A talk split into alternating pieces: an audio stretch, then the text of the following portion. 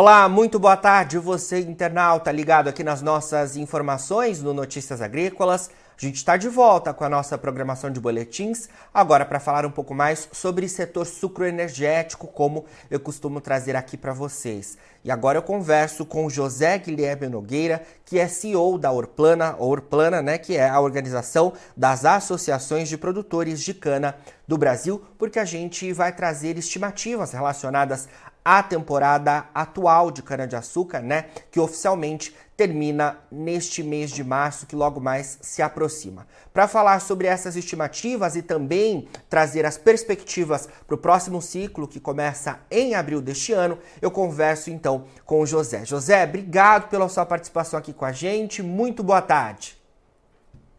Boa tarde, Jonathan. Boa tarde a todos os amigos do Notícias Agrícolas. É um prazer estar com vocês aí novamente.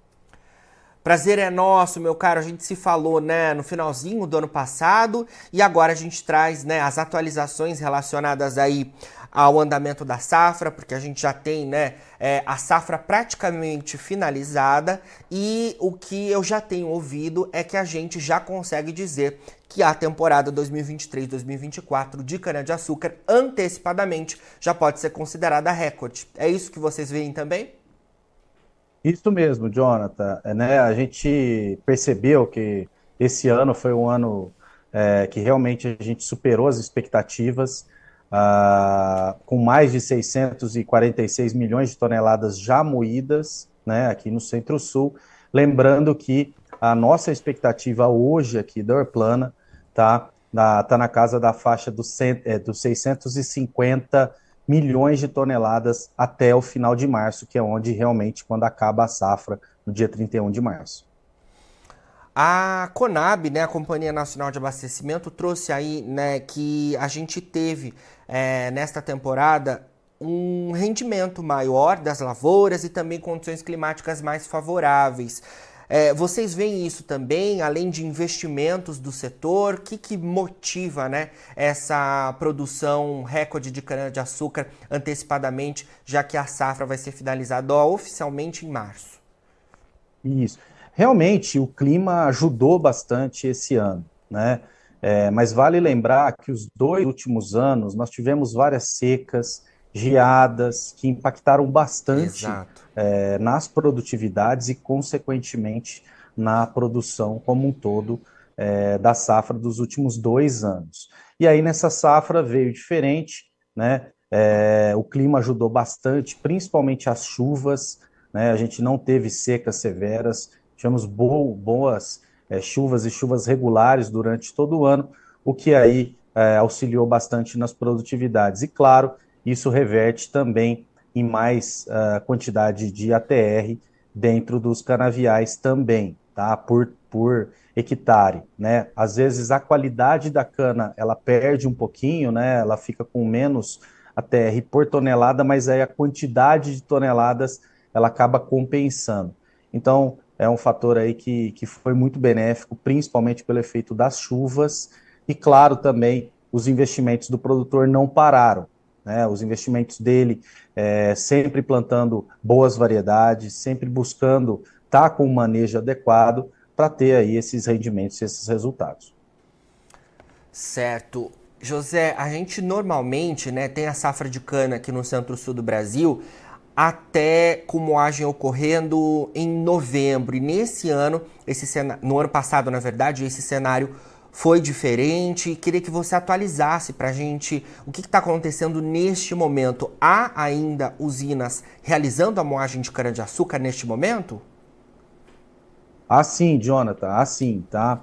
É, existe, né? A, no finalzinho do ano, nós tínhamos previsto ali por volta do dia 10 ao dia é, 15 de dezembro um volume de cana bisada, que é aquele, aquela cana que fica de um ano para o outro, né? Chama cana bisada.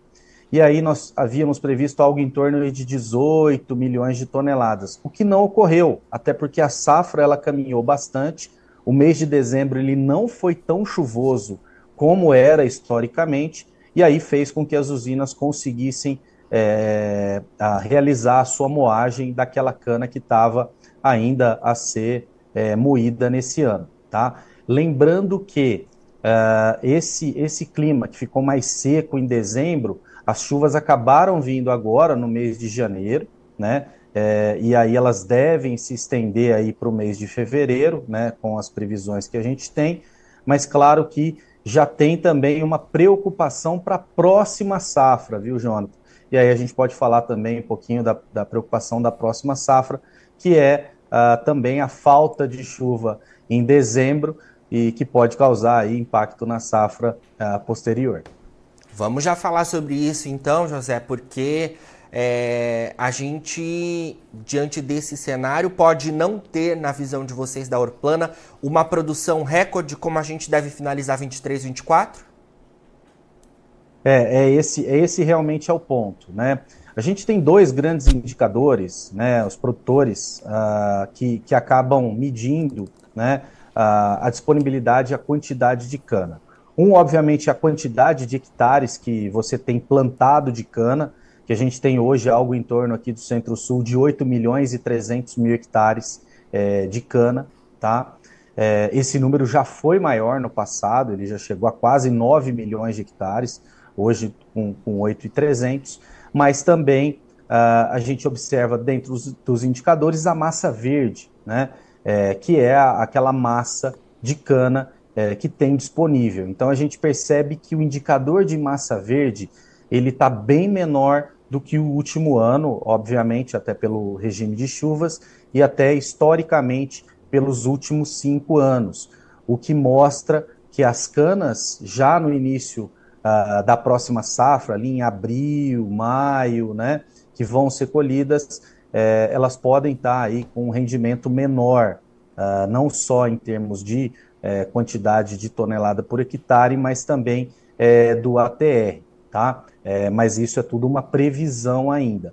Mas claro que é, se a condição climática ela continuar dessa forma, a gente uh, não deve ter é, uma safra igual a gente teve esse ano. E aí a previsão nossa, com esses uh, indicadores e da forma com que a safra é, ela se encontra e, e os modelos nossos hoje, algo em torno de 625 a é, 628 milhões de toneladas para o ano que vem. Mas ainda tem muita água para passar embaixo da ponte, né? É, muita coisa pode acontecer, mas essa é a primeira previsão nossa aí já para a próxima safra.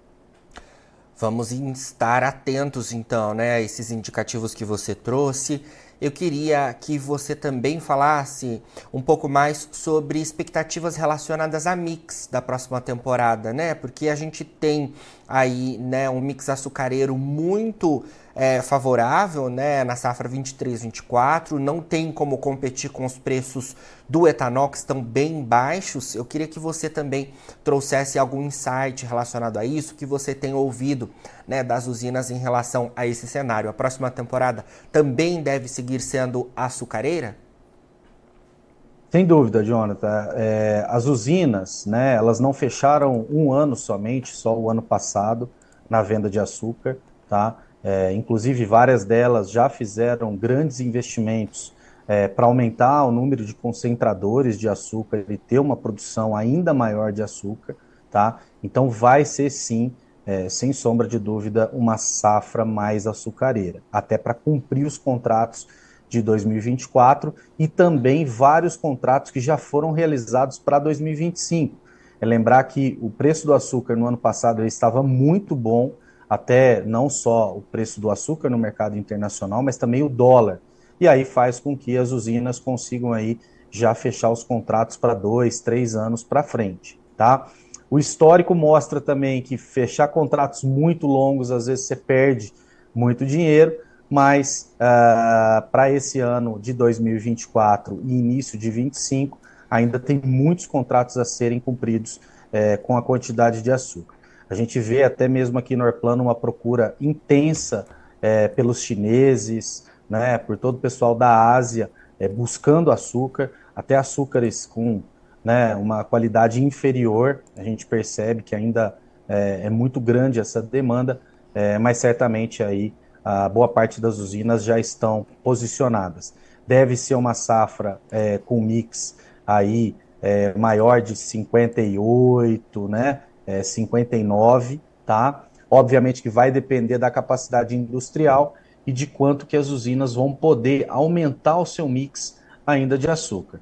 Mas volto a dizer, também tem muita água para passar debaixo da ponte. Pode ser que a política de biocombustíveis ela venha com alguns incentivos, ou melhor, os preços dos biocombustíveis venham com alguns incentivos e pode fazer com que a usina aí vire a sua produção para etanol. Mas é importante também considerar o etanol de milho, que tem é, ganhado muita relevância, né? É, já com mais de 4 bilhões de litros, 5 bilhões de litros, e aí com a previsão de 6 bilhões de litros entrando é, dentro do mercado de biocombustíveis. Então, também é, fazendo com que uh, o etanol de milho seja bem relevante na sua produção é, nesse ano de 2024. Excelentes informações. Obrigado pela sua entrevista, né? A nossa primeira conversa de 2024. Que o ano seja excelente para vocês aí da Orplana. Sempre que tiver novidades, viu? Chama a gente por aqui para a gente atualizar os nossos internautas e obrigado mais uma vez.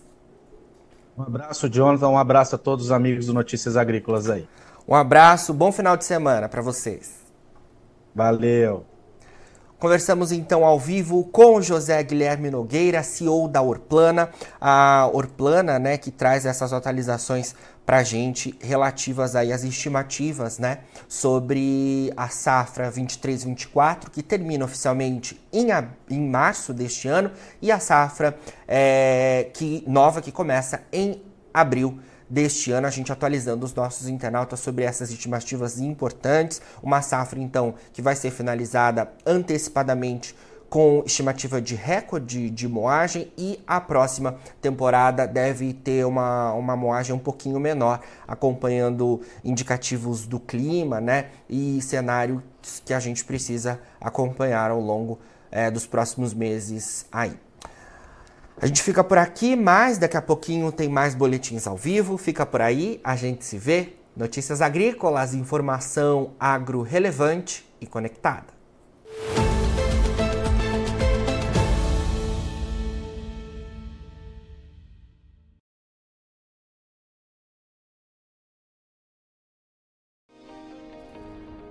Se inscreva em nossas mídias sociais no Facebook Notícias Agrícolas, no Instagram arroba Notícias Agrícolas e no nosso Twitter arroba Notiagre.